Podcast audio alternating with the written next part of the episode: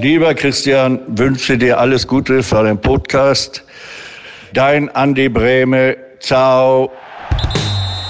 Bayern Insider. Der Fußballpodcast mit Christian Falk. News, Hintergründe, Transfers und alles rund um den FC Bayern. Servus beim Bayern Insider. Mein Name ist Christian Falk und ich bin Fußballchef bei Bild. Danke, dass du reinhörst. Du hast es ja sicher schon mitbekommen. Also statt Fußball, DFB-Pokal am Freitag fällt erstmal aus. Grund wieder mal Corona.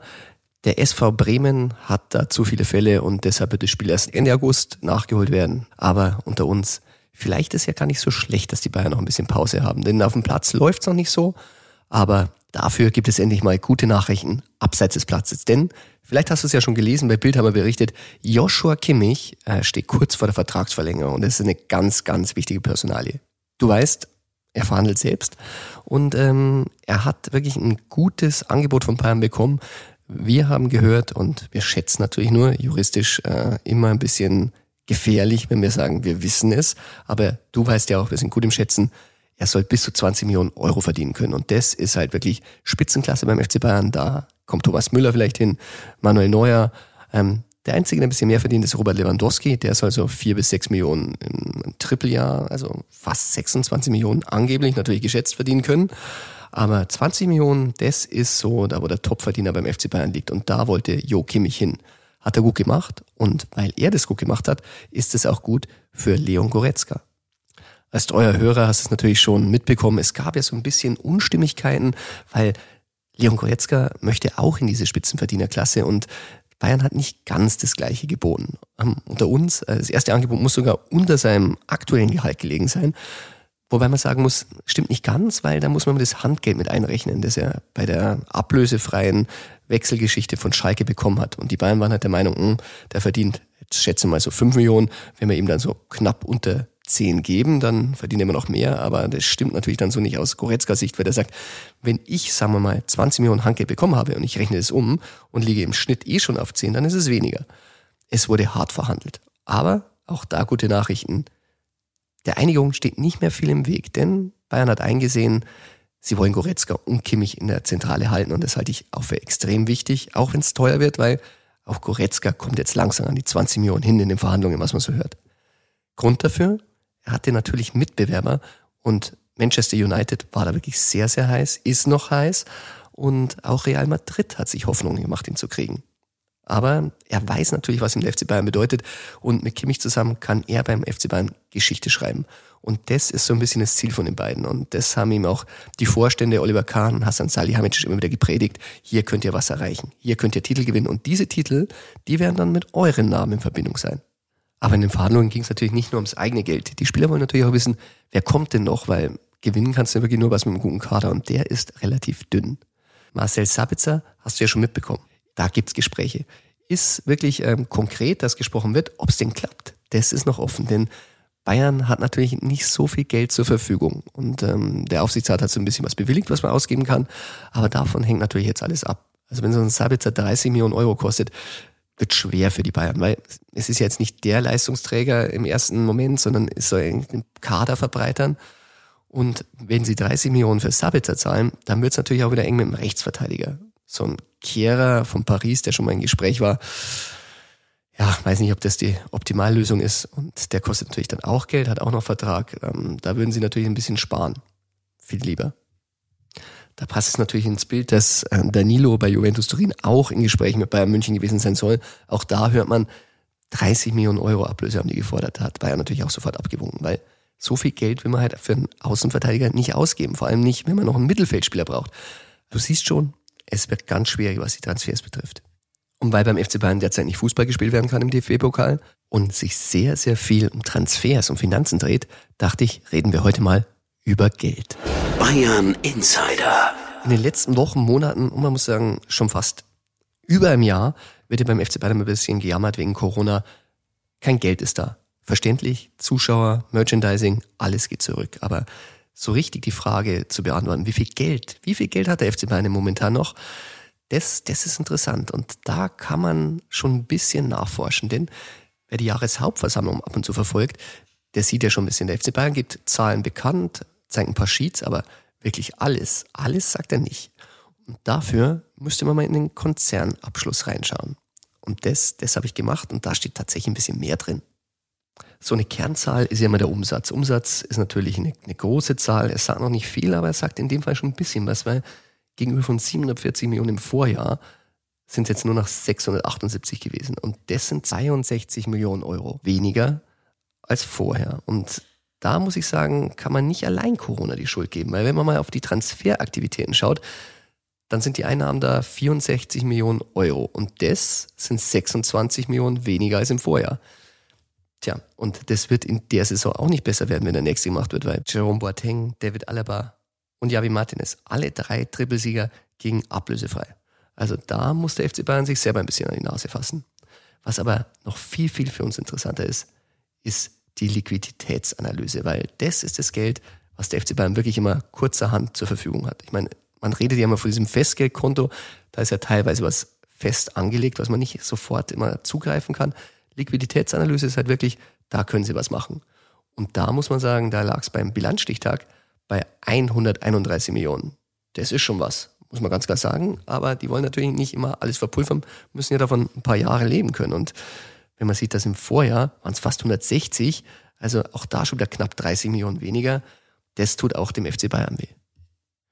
Vor allem, weil diese Personalkosten wirklich sehr, sehr erdrückend sind. Also man muss ja wirklich sagen, der FC Bayern ähm, schafft es immer wieder, eine schwarze Null zu schreiben, aber wenn natürlich die Personalkosten immer wieder höher werden, wird es immer wieder schwerer. Und da liegen sie im Konzern fast auf 340 Millionen. Und natürlich hat der FC Bayern sehr, sehr viele Mitarbeiter, aber das meiste machen natürlich schon die Spieler aus.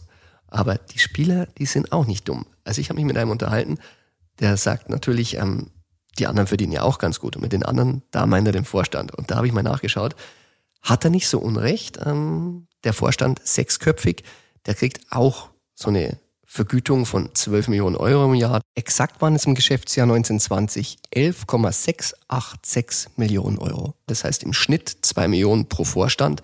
Aber da spart der FC Bayern im nächsten Jahr ein bisschen, weil Karl-Heinz Rummenigge ist nicht mehr da. Und wie er mal zu mir gesagt hat, ähm, natürlich wie in jedem Konzern verdient der CEO am meisten. Aber trotzdem sind ja immer noch fünf weitere da und auf sowas pochen die Spieler. Natürlich zwei Millionen. Ich finde es sehr, sehr viel Geld. Die ist ja natürlich, wir sind die Chefs und die Spieler verdienen ja fast das Zehnfach, wie wir jetzt wissen. Bayern Insider. Der Transfer Insider. Was Transfers betrifft, da haben wir über Sabitzer schon ausführlich am Anfang geredet. Er soll von Leipzig kommen, aber er ist nicht der einzige Name, der im Mittelfeld auf der sogenannten Schattenliste steht. Da sind immer so drei bis fünf Namen drauf und ähm, wer preislich und sportlich passt, der kommt am Ende. Rechtsverteidiger haben wir über Danilo und Kehrer gesprochen, auch die stehen drauf und das sind eben die beiden Positionen, die nachbesetzt werden sollen. Aber mindestens genauso wichtig ist beim FC Bayern das Thema Verkäufe. Gegen Corona wird der FC Bayern so schnell alleine nichts machen können, das ist klar, aber man muss wirklich sagen, bei den Transfers, da, da muss der FC Bayern mal ein bisschen schauen. Weil wenn man jetzt wieder sieht, jetzt ist der Zirkze weg, der konnte erneut nicht verkauft werden. Also bei Parma ist es ja mit einer Kaufoption gescheitert, weil die haben sie einfach nicht gezogen, war nicht gut genug. Und jetzt wird er wieder verliehen. RSC Anderlecht nimmt ihn. Und in Holland, ja gut, da wird er sich wahrscheinlich schnell integrieren, aber auch interessant, die Holländer wollten gar keine Kaufoption. Also der ist jetzt für ein Jahr verliehen und äh, gut, schaut eher nach Überbrückungstransfer aus und man muss da wirklich in Zukunft äh, darauf aufpassen, dass nicht zu viele Verträge auslaufen, weil du hast ja beim FC Bayern, selbst wenn Goretzka jetzt verlängert, wo es ja jetzt gut ausschaut, wie du weißt, so ein Tolisso, auch bei dem hat man sich oft, oh, bei dem könnte man noch mal Geld machen und dessen Vertrag läuft ja auch aus im nächsten Jahr und bei Niklas Süle ist es ja auch schon wieder so. Also da geht Bayern wirklich sehr, sehr viel Geld durch die Lappen. Und dieses Geld, das könnte man sich wirklich sparen. Da muss man sagen, okay, dann wird verkauft oder wird verlängert. Aber letzter Konsequenz hat es der FC Bayern nie so wirklich geschafft, es durchzuziehen. Ist ja auch schön, dass man da menschlich vorgeht, aber wirtschaftlich ist es ein schlechtes Zeichen. Ob gerade diese beiden Spieler noch irgendwie verkauft werden können, das macht natürlich viel aus, was der FC Bayern noch jetzt auf dem Transfermarkt machen will. Weil selbst bei Sabitzer heißt es, wenn alle bei diesen Vorstellungen bleiben, wird's ohne Verkauf schwer. Ich denke, sie müssen was machen, sie werden was machen und letztendlich wird es dann auch an der einen oder anderen Million nicht scheitern, aber trotzdem, man muss wirklich Spieler verkaufen können. Bei Saar ist ja auch probiert worden, hat auch nicht geklappt. um neue Spieler zu holen. Weil sonst, wenn jeder seinen Vertrag einfach auslaufen lassen kann, der nicht gut genug für den Kader ist, dann ist es natürlich für die Mannschaft schlecht. Und das hat natürlich auch so Spieler wie Kimmich und Goretzka beeinflusst in ihren Verhandlungen. Die wollen weiterhin gute Stars und Spieler beim FC Bayern sehen, weil wenn sie verlängern und bis 2026 unterschreiben, dann wollen sie in der Zeit ja nochmal gewinnen und wollen um die Champions League mitspielen. Und zwar um den Sieg. Insider. Und es bleibt dabei, der Kader ist einfach zu dünn. Denn Verletzungen, die, die können immer passieren. Und äh, wir haben ja wirklich sehr, sehr viele verletzungsanfällige Spieler in diesem Kader. Koman, Gnabry, Leroy Sané, nur mal ein paar Beispiele zu nennen. Damit kommt man eine ganze Champions League-Saison wahrscheinlich nicht durch. Wenn wir gerade bei Verletzungen sind, sowas kann auch mal passieren, wenn man einfach mal Dummheiten macht. Und unsere aktuellen Spieler sind natürlich alle von Dummheiten völlig freigesprochen. Deshalb reden wir mit jemandem, der weiß, wie es früher war. Und da wurde die eine oder andere Dummheit gemacht, die schon mal eine Verletzung zur Folge hatte. Und eine, die war bis heute unbekannt, beziehungsweise die Verletzung war bekannt, aber nicht die Ursache. Und darum rufen wir den Sepp Meier jetzt an. Bayern Insider. Neues vom Sepp. Servus Sepp. Christian, grüß dich, sind wir wieder beieinander, wir zwei. Ja, macht immer Spaß. Und ich bin beim Stöbern schon wieder auf was gestolpert und äh, da gibt's noch ein bisschen Klarheit zu schaffen. Es hat Ja. so ein Trainingslager zum Tor und mit einer Verletzung um ein Bulle Rot. Ah ja, genau, da war der Sibic unser Trainer damals und der hat uns dann halt, und da war es so heiß, das war im Juni, war das, und so heiß war es da, 30, 35 Grad. Und wir haben bei größten Hitze hab ich immer, immer trainieren müssen, Vormittag um 8 Uhr schon, dann kurz Frühstück und dann um 10 Uhr nochmal und dann Nachmittag um 2 Uhr nochmal bis um 4 Uhr. Und dann hat er unser Trainer gesagt, der Sevic hat gesagt, nix, wir haben ein riesen Schwimmbad dort gehabt in der Sportschule, war halt super zum Erfrischung war das gewesen.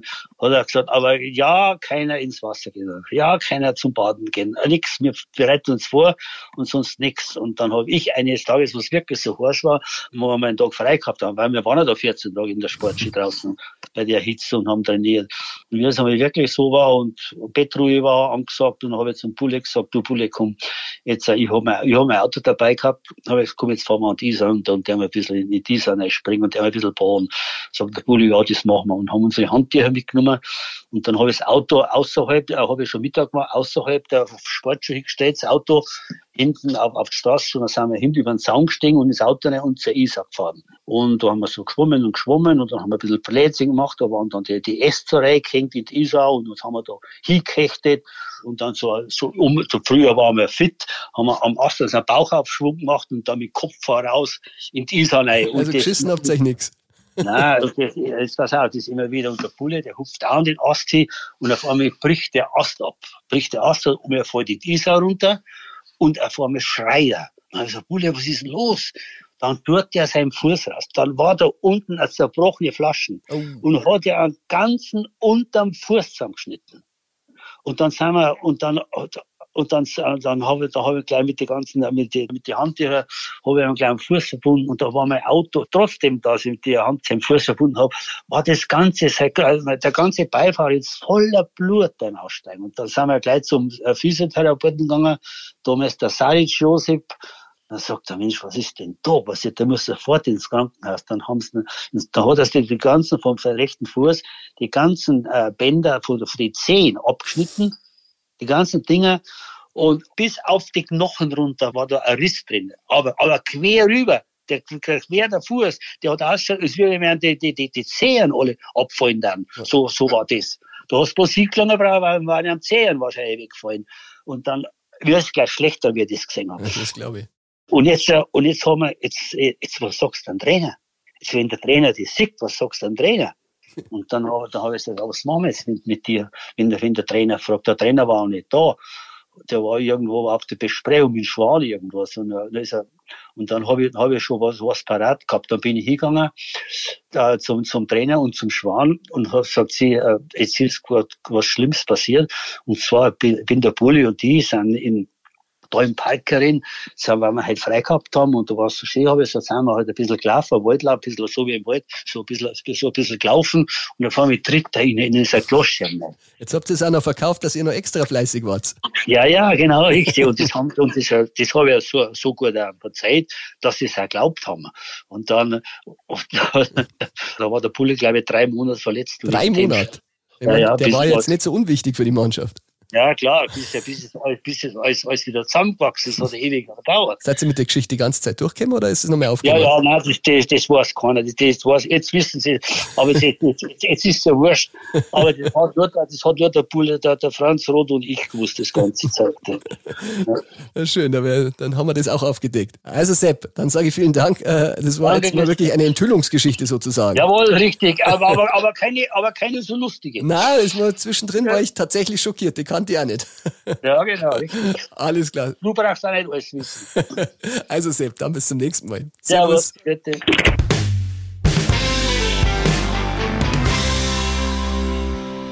Also die Geschichte, die tat schon beim Zuhören weh.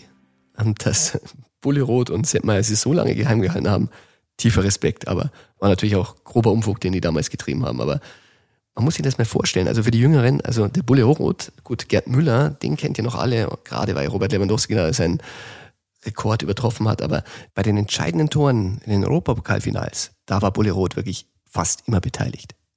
Es war Bulle Roth, der das 1 zu 0 in der Verlängerung in der 108. Minute 1967 gegen die Glasgow Rangers im Europapokal der Pokalsieger erzielte und war auch Endstand.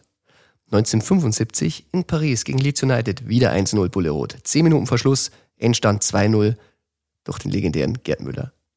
Und ein Jahr später wieder Bulle Rot. 1976 in Glasgow gegen Saint-Etienne sein Freistoßtor. 1-0 für Bayern. Dank Bulle Rot. Die heutige Generation, die wird erst nächsten Freitag dann wieder antreten und dann endlich zum Bundesliga-Start in Gladbach. Dann rollt der Ball wieder hoffentlich ohne Corona-Fälle. Und dann werden wir mal sehen, was dieser Kader und diese Mannschaft wirklich wert ist. Tja, das war's schon wieder von Bayern Insider. Ich hoffe, dir hat Spaß gemacht. Wenn ja, dann abonniere den Bayern Insider gerne in einer Podcast-App. Und vergiss nicht, selbst wenn die Sehnen durch sind, die Zehen nach unten hängen, ein bisschen was geht immer. Bayern Insider, der Fußball-Podcast mit Christian Falk. Du hast Lust auf mehr Insider-Informationen? Folge Falki in der Facebook-Gruppe Bayern Insider oder auf Twitter und Instagram unter @cfbayern. C für Christian, F für Falki und dazu ganz viel Bayern.